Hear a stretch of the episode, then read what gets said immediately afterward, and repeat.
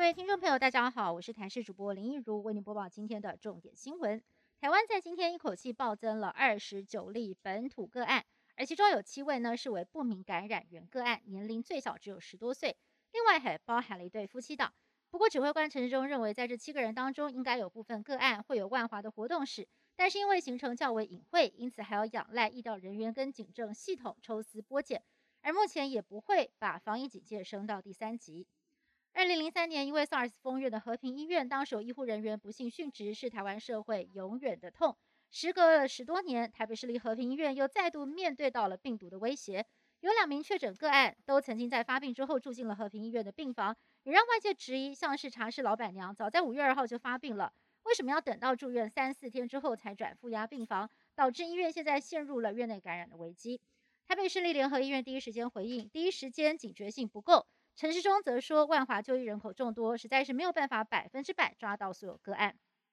国内疫情连环爆，十四号一口气新增了二十九例的本土病例，而这把火现在也烧到了中南部。彰化十四号出现两例确诊病例，传出两个人曾经到台北市万华做生意。指挥中心发言人庄仁祥在今天下午两点钟也证实了这个消息。不过他强调啊，这应该是明天才会公布的个案，可能与万华有关，目前还没有拿到医疗资料。而彰化卫生局则表示会扩大裁剪曾经到过北部的民众，要全力的防堵疫情扩散。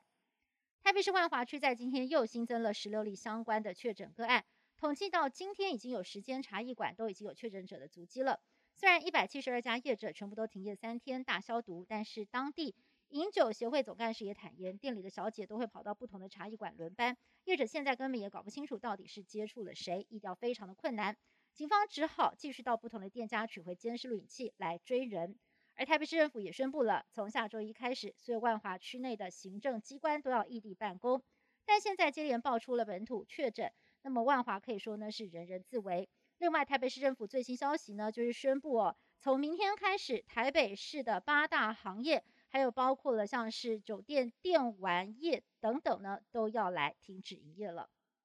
五一三全台大停电，经济部跟台电漏夜调查，现在定调是人为疏失，查出是台电的员工操作开关失误，导致电压瞬间下降，机组启动保护机制，自动跳机才会酿成事故。经济部长王美花在今天下午亲自的率领台电高层出来开记者会说明，强调该惩处就惩处，不过相关的就责要等完整的调查报告出来才会做。而对于受到影响的用户，电费账单可以打九五折，折抵金额算下来总共高达了四点七亿元，甚至超过了上回八一五大停电赔偿的三点六亿。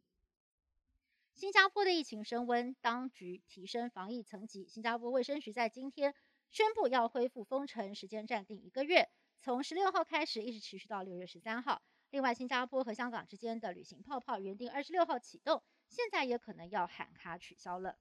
以上新闻是由台视新闻部制作，感谢您的收听。更多新闻内容，请您持续锁定台视各界新闻以及台视新闻 YouTube 频道。